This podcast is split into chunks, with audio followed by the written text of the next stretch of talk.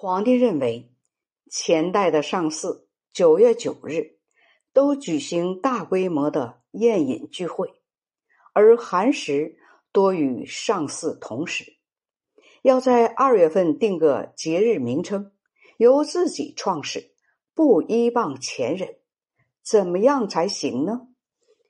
李密说：“取消正月晦日这个节，以二月初一为中和节。于是，在这一天，赐给大臣外戚尺子，称为财度。民间用青布囊盛各种谷物瓜果的种子。”相互馈赠，称为献生子。李相酿制宜春酒，用来祭木神勾芒，祈求丰年。百官进献农书，借以表示致力于农业这个根本。皇帝高兴，于是写成法令，与上巳九月九日合称为三令节。在这一天，宫廷内外。都赐给串联成串的钱，并举行宴会。贞元四年八月，月食于东壁星的位置。李密说：“东壁星下与图书的府库相应，大臣中当有遭遇灾难的。我以宰相的身份兼任集贤院学士，正该承受这个灾难。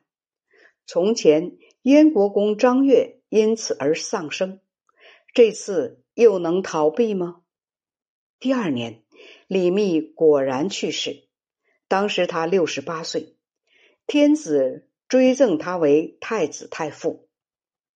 李密出入晋中，先后侍奉四个君主，屡次被有权势、得到帝王宠幸的人所记恨，常因为机智而免祸。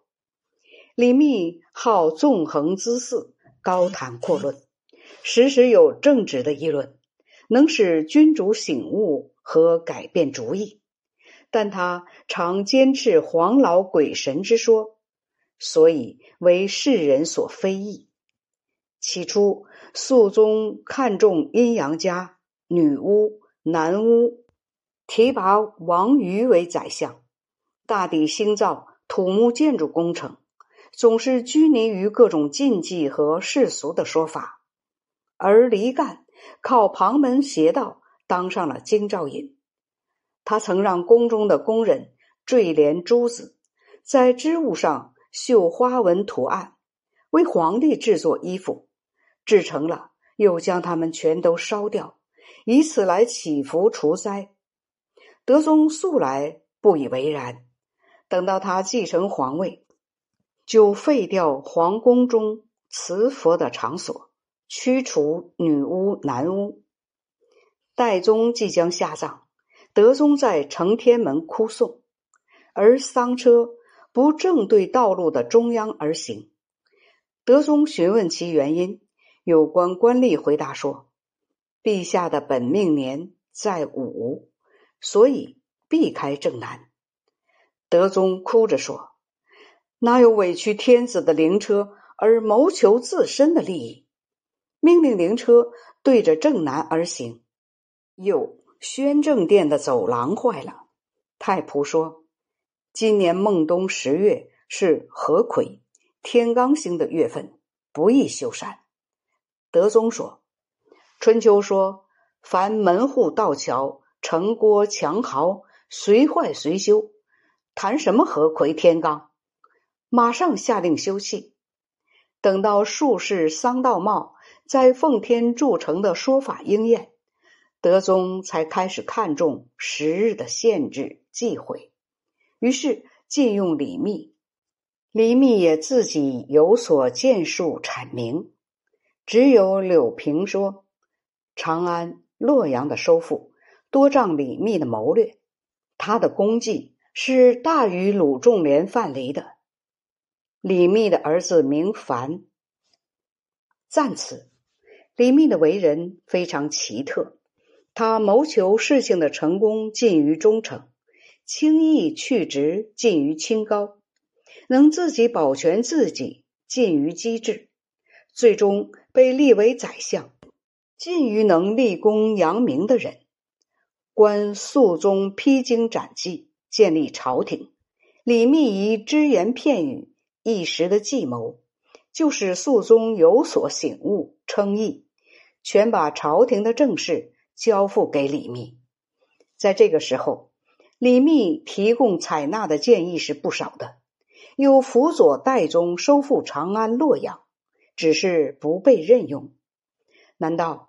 这两个君主不把他当做宰相来器重吗？德宗晚年喜好鬼神之事，李密才得到任用。他或许是自求怪异而以此帮助自己吧。李凡写家传说李密本居于鬼谷，因为史官误称李密好鬼道，所以李凡用这话自作解释。李凡接着又写李密多次与神仙相会，话都不近情理，这就知道当时议论的人多指责李密而不加以称誉。李凡是有所谓而这样写的。李凡的话多虚浮不实，不可相信。这里选取其中接近事实的写入传中。至于李密劝皇帝。先夺取范阳，说明太子无罪，也是不可污蔑的。《李密列传》播讲完毕，感谢您的收听。下一章《杜甫列传》，《新唐书》卷二百零一。